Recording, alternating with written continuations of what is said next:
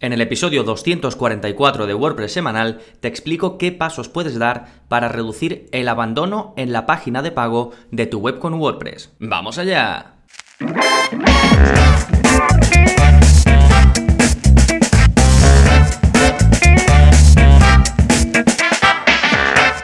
Hola, hola, soy Gonzalo de Gonzalo Navarro.es y bienvenidos a WordPress Semanal, el podcast en el que aprendes WordPress de principio a fin, porque ya lo sabes, no hay mejor inversión que la de aprender a crear y gestionar tus propias webs con WordPress. Y hoy te voy a hablar de cómo optimizar el checkout para que consigas vender más. Vamos a ver primero por qué es interesante invertir tiempo en, en esto, en optimizar la página de pago, y luego te iré, dando algunos consejos generales con su explicación pues eh, más particular de cómo puedes hacerlo. Incluso iremos más allá y veremos qué pasa si todo esto falla, todos los consejos eh, que te voy a dar para optimizar el checkout eh, te fallan o, no son suficientes. Sí, todo esto en un momentito, pero antes, como siempre, vamos a ver las novedades. ¿Qué está pasando en gonzalonavarro.es esta semana? Pues como siempre tenéis nuevo vídeo de la zona código, ya sabéis que todos los que seáis miembros, los que estéis suscritos, tenéis acceso a todos los cursos, que ahora mismo hay más de 50 y a todos los vídeos de la zona código, que más de 195 y en ellos os enseño a modificar vuestra web sin utilizar plugins. Son pues pequeños cambios que vamos necesitando en el día a día o cosas un poquito más,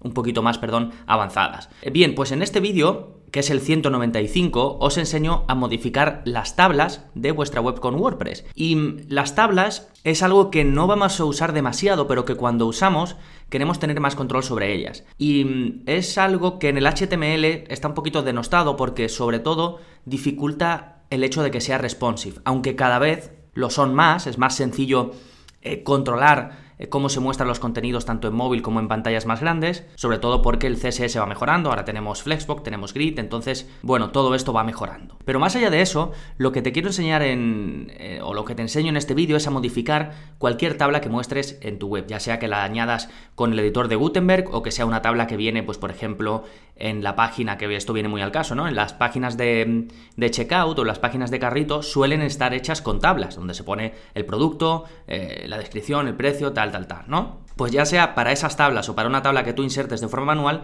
te enseño a editar su aspecto por CSS. Cambiarles el color, cambiarles el borde, poner a lo mejor una sombrita para que queden más chulos, en fin, lo que quieras. Básicamente, lo importante de este vídeo es saber localizar qué tienes que modificar y luego aplicar pues el CSS que yo te voy enseñando en estos vídeos o cositas que te puedas encontrar por ahí. Sí, pues todos los suscriptores ya sabéis que lo tenéis disponible. Si vais a la parte de códigos dentro de vuestra suscripción, pues ahí lo tendréis. Recordad, es el vídeo 195. Por otro lado, el curso más reciente que hay publicado en la web es el curso de creación de contenido personalizado. Ahí vemos el plugin eh, Custom Post Type UI y os explico su uso de principio a fin para crear, eh, pues eso, tipos de contenido personalizados, custom post types y taxonomías personalizadas. Vemos también cosas más avanzadas como qué hacer si quieres migrar esos contenidos a otra web o qué hacer si quieres deshacerte incluso del plugin y eh, tener los tipos de contenido, las taxonomías simplemente creadas por código. Pues todo eso lo vemos a lo largo de las, eh, creo que son cinco lecciones del curso. ¿Sí? Y luego em, te quiero recomendar varios cursos que van muy relacionados con lo que vamos a ver aquí. Tienes el curso de WooCommerce, por supuesto. Te voy a dejar un enlace a la clase del curso de Storefront. Storefront es un theme que está creado por la misma gente que, que tiene WooCommerce ahora mismo, que son los de Automatic, y que casa muy bien con WooCommerce. Pero lo que te quiero enseñar de ese curso es una clase específica en la que explico cómo mejorar el checkout con un plugin eh, muy popular que te permite añadir y quitar campos del checkout, de la página de pago de, WooCommerce, ¿de acuerdo? Va a ir muy relacionado con lo que vamos a hablar en este episodio. Y luego también tienes el curso de EDD, de Easy Digital Downloads, ya sabéis que es el plugin para e-commerce de venta de productos digitales, pues seguramente el mejor que hay. ¿De acuerdo? Todo eso lo tenéis en la parte de contenido Em, recomendado para suscriptores y de contenido nuevo, ¿eh? en la parte de las notas del episodio, al que podéis ir escribiendo directamente en vuestro navegador gonzalonavarro.es barra 244, 244, que es el número del episodio de esta semana, ¿sí? Y ahí también tendréis otros enlaces de los que os iré, os iré hablando, al igual que el plugin de la semana, que te va a permitir escribir mensajes personalizados sobre el stock que queda pendiente en una tienda online con WooCommerce. El plugin se llama Woo Stock Status y básicamente te da la posibilidad de cambiar los textos que aparecen en, WooCommerce, si es que lo tienes habilitado que aparezca, sobre el stock de los productos. Entonces la palabra in stock la puedes cambiar o en stock, si está en español la puedes cambiar por lo que tú quieras. Por ejemplo, nos, eh, tenemos productos o algo así, ¿no? Eh, la frase de only por cualquier porcentaje left in stock es solo es X porcentaje eh, queda en stock, todo eso lo puedes traducir. La frase de se puede pedir em, en inglés es can be back ordered, se puede como pedir, em, como que no hay, pero lo puedes pedir. El porcentaje que queda en stock, si se puede reservar o si no queda en stock. Todas esas frases las puedes cambiar, le puedes cambiar el color a los textos que pones, ¿de acuerdo? Que normalmente es algo que hay que hacer por código, pero este plugin te lo facilita y te permite hacerlo. ¿Sí? en la página del plugin, que tiene unas 7000 instalaciones activas y en general buenas valoraciones, tienes una demo para que veas cómo es y tienes un vídeo donde también te puedes hacer una idea de cómo es, además de las típicas capturas de pantalla que te va pasando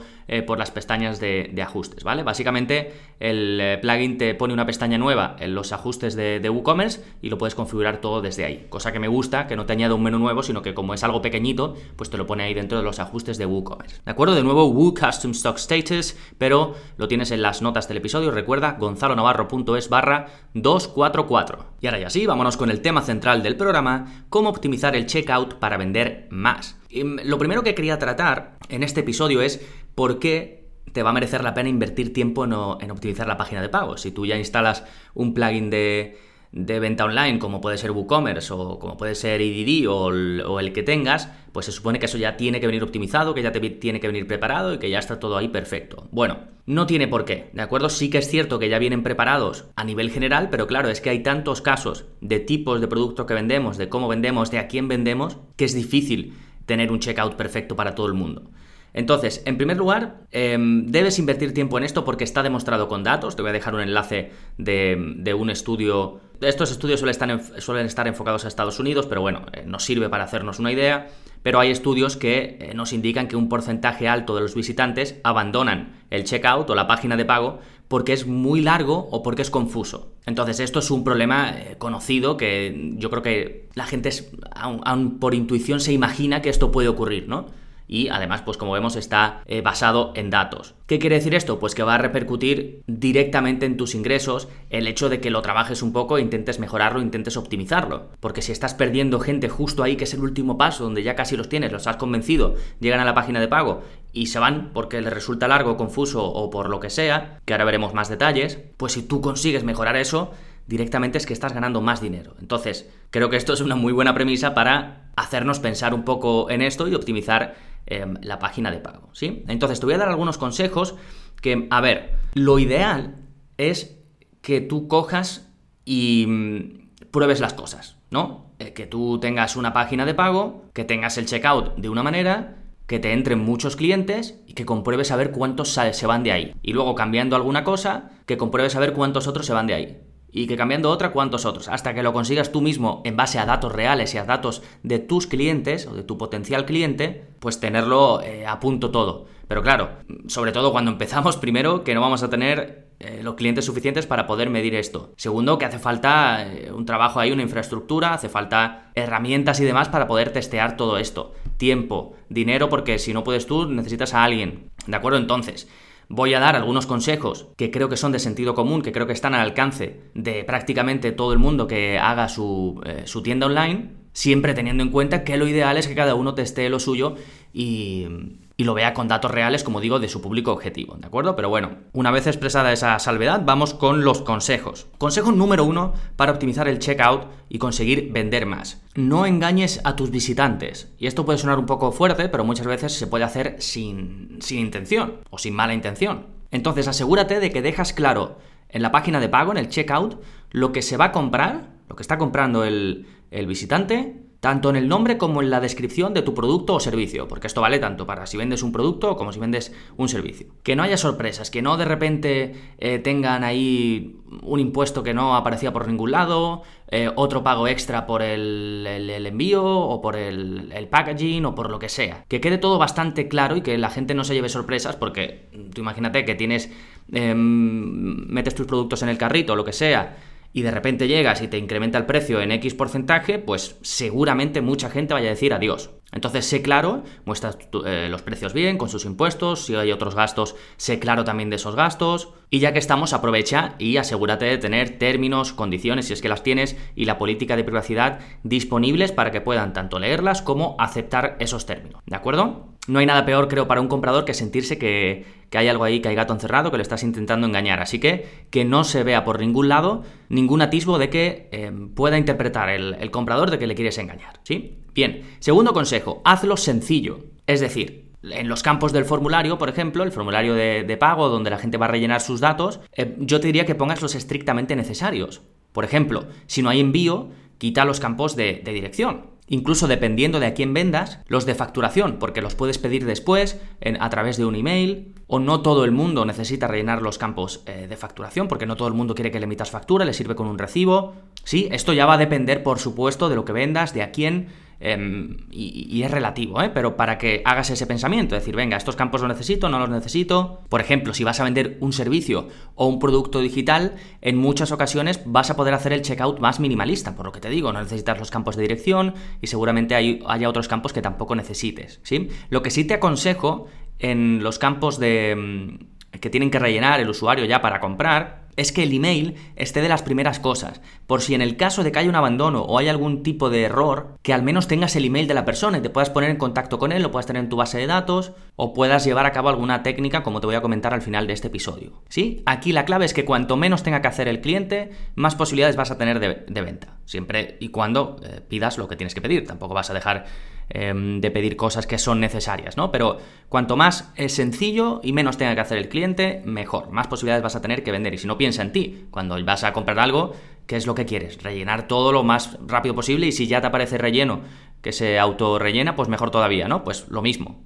Tus eh, compradores van a querer eso mismo, ¿sí? Aquí, por ejemplo, em, puedes utilizar el plugin que te he dicho que vemos en la clase del curso de Storefront, si usas WooCommerce, ahí puedes utilizarlo para eh, controlar los campos que se muestran y los que no se muestran. También puedes buscar, eh, hay muchos plugins eh, para modificar esto, te puedes ir también a, wordpress.org, te vas a la parte de plugins y pones checkout y te empiezas a ver todos los plugins que hay ahí con posibilidades para modificar los checkouts, siempre viendo bien los plugins, revisando bien que son buenos plugins, que tienen buenas valoraciones, que está activo en un número de webs razonable, que te vayas a la mm, pestaña de soporte y veas que no hay muchos problemas o que si hay problemas los resuelven rápido, ¿de acuerdo? Todo esto que vemos en el curso de WordPress eh, básico y de WordPress intermedio de cómo elegir plugins, pues eh, tienes que aplicarlo aquí, ¿eh? Bien, siguiente consejo. Llevamos no engañes al visitante, pónselo fácil. Tercero, el diseño en sí de la página intenta que sea sin distracciones.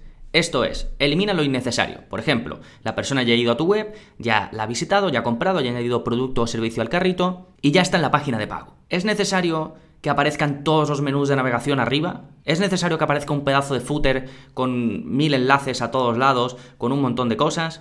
¿Es necesario que aparezca una sidebar con el ebook que se pueden descargar? Seguramente no. Entonces, todo eso, quítalo, elimínalo, ocúltalo, ¿de acuerdo? Esto puedes hacerlo por CSS, tengo una clase en la que explico eh, cómo crear una landing page por CSS, que esto te va a valer, porque ahí básicamente te enseño a ocultar elementos, ¿vale? Lo podéis ver en la zona código, y es muy sencillo de hacer, es ir ocultando elementos, ¿sí? Sí que deja tu logo y el diseño general de tu web, que tampoco piensen lo que te decía, ¿no? Que le estás engañando, están en tu web, que noten que están en tu web, pero no les dejes enlaces por todos lados para que se vayan del, carrito, del checkout, perdón, de la página de pago, ¿de acuerdo? Eh, después, Tampoco añadas, no intentes añadir como colores estridentes ni imágenes que distraigan. Ya están pagando, ya están en la página de pago. No les pongas distracciones. Sigue tu misma línea de diseño de la web, quítale, como te he comentado, todo lo que sobre y ya está. No añadas cosas extra que pueden confundir más que otra cosa. ¿Sí? Como veíamos un poco antes, que se vea en, el, eh, en la página de, pago, que se vea claramente qué se compre por cuánto dinero. Como decíamos también, que estén los campos necesarios para, para recoger los datos que necesites que aparezca el formulario de pago si puede ser, ¿de acuerdo? A mí particularmente esto me gusta, aunque no, no tiene por qué ser así, porque por ejemplo si vas a PayPal, pues te lleva a otra página, o eh, también el sistema de pago de Stripe de ahora también te lleva a otra página, pero existe la posibilidad con Stripe también de tener el formulario inline, de tener el formulario directamente en tu página de pago sin que se vayan a otro lado, que es como yo lo tengo por ejemplo en mi web. ¿De acuerdo? Al final es un paso menos, evitas que vayan a otro lado, que luego tengan que volver a tu página, tal, tal, tal. Siempre cuanto más en tu control lo tengas y menos se tengan que ir por ahí, mejor, ¿sí?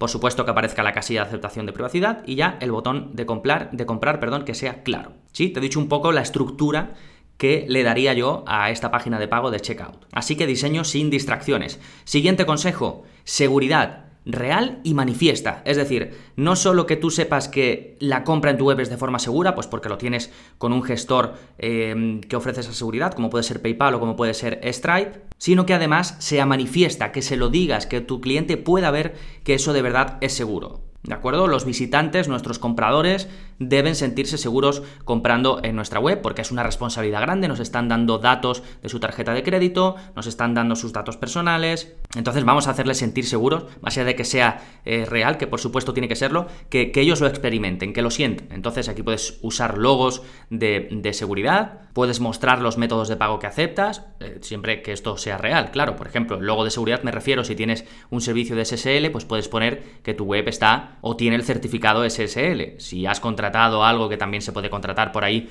que esto se hace más que nada para dar la sensación que para otra cosa, pero puedes contratar eh, servicios que básicamente te ponen el loguito de que mm, estás asegurado por X empresa, ¿no? McAfee o este tipo de cosas.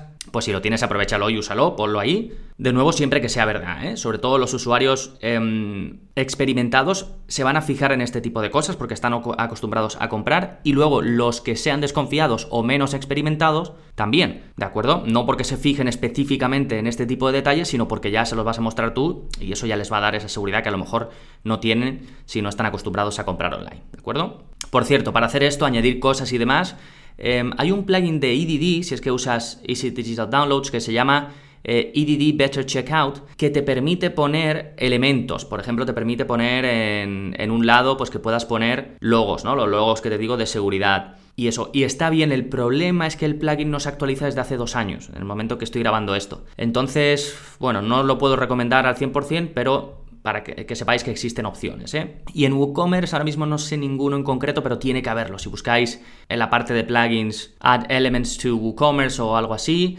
seguro que os sale. Y ahora que lo estoy pensando, creo que en la zona código expliqué cómo hacer esto por código, cómo añadir elementos a la página de, checkout de pago a través de código. Eh, lo buscaré y si lo encuentro lo pondré en, los enlaces. ¿eh? Recordad que este es el episodio 244. Bien, siguiente consejo, rapidez de carga. El checkout no es como cualquier otra página. Ya hemos convencido al visitante, ya le hemos mostrado todas nuestras imágenes, todos nuestros vídeos, todos nuestros grandes recursos. Ahora lo más importante es que paguen. Así que cuando le den a comprar, cuando le den a la página para ya ir al checkout y ya en ese rellenar y hacer la compra, que no tarde el checkout en cargar 300 años.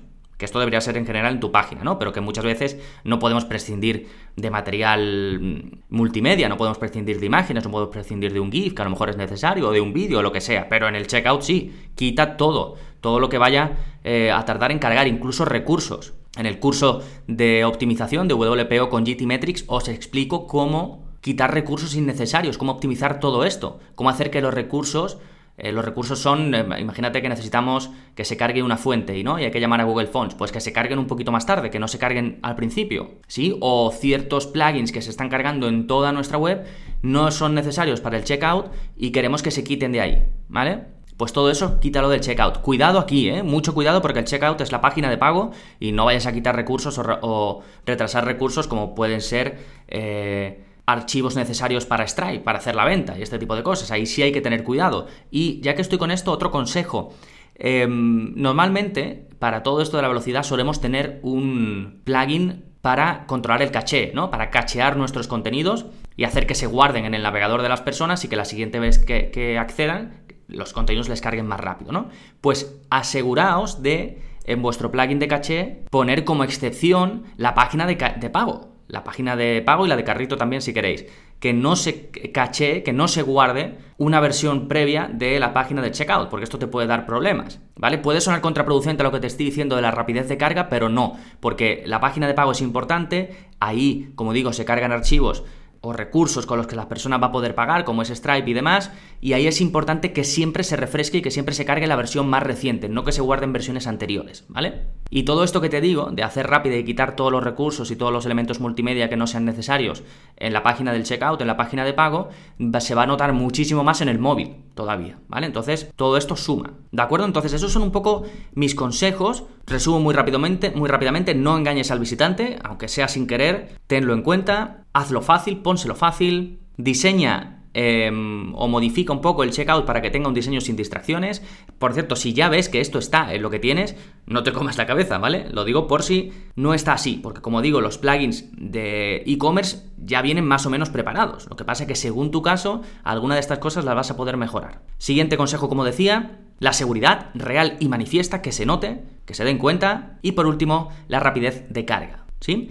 Y como te decía al principio, ¿qué pasa si todo esto falla, si todo esto, esto, no es suficiente o si tienes más ambición y quieres ir más allá? Bueno, si esto ocurre, tienes estrategias como pueden ser el envío de emails de recuperación del carrito, tanto para WooCommerce como para EDD tienes plugins que permiten detectar cuando alguien abandona el carrito y enviarle un email automáticamente diciéndole, oye, he visto que has dejado el carrito a medias, ¿has tenido algún problema? ¿Te puedo ayudar en algo? Eh, lo que sea, ¿no? Bueno, lo de oye, depende de, de tu público, ten cuidado con cómo hablas a, a tus eh, potenciales clientes. ¿eh? Em, otra opción que ya sí que requiere un poquito de inversión es el retargeting. Puedes eh, hacer una campaña para todos los que hayan visitado tu página de checkout y no hayan visitado la página de gracias por comprar, que les llegue un email, perdón, un email, un anuncio en Facebook Ads, por ejemplo, ¿de acuerdo? O en Instagram Ads o lo que sea. ¿Sí? De esta forma estás con una audiencia, lo que se llama audiencia warm, audiencia caliente, te conoce, conoce tu producto, incluso ha estado en la página de pago, pero no ha comprado le puedes mandar un mensaje muy específico a través, como digo, de un email. Por eso te decía al principio que es importante que, eh, que, rellenen su email lo más arriba posible de tu página de pago, de tu página de checkout. Y luego ya, si quieres ir ese paso más allá, pues un retargeting con Facebook Ads, por ejemplo. Como digo, puedes hacer fácilmente un anuncio que diga quiero enviar eh, un, un, anuncio a los que hayan visto, hayan visitado mi página de, checkout, pero no hayan visitado mi página de gracias por la compra. ¿De acuerdo? Es bastante sencillo de configurar. Sí, recordad que os dejo un montón de enlaces de contenido nuevo para suscriptores y también enlaces relacionados, como digo, el estudio de usabilidad web que os decía antes, que mm, del porcentaje que os he dicho de gente que abandona el carrito, por si lo queréis echar un vistazo a la fuente original. Os dejo el plugin que os decía de de EDD mm, Better Checkout. Si encuentro algún plugin más interesante os lo pondré ahí. Si encuentro algún vídeo de la zona código para modificar todo esto del checkout, mejorarlo y demás, también os lo dejaré ahí. Y ya sabéis que en gonzalonavarro.es tenéis toda la información para apuntaros a la plataforma en la que tenéis acceso a más de 50 cursos, uno nuevo al mes, más de 195 vídeos de la zona código, uno nuevo a la semana y soporte conmigo personalizado. Todo ello sin permanencia y con 15 días de garantía. Nada más por este episodio, nos seguimos escuchando. Adiós.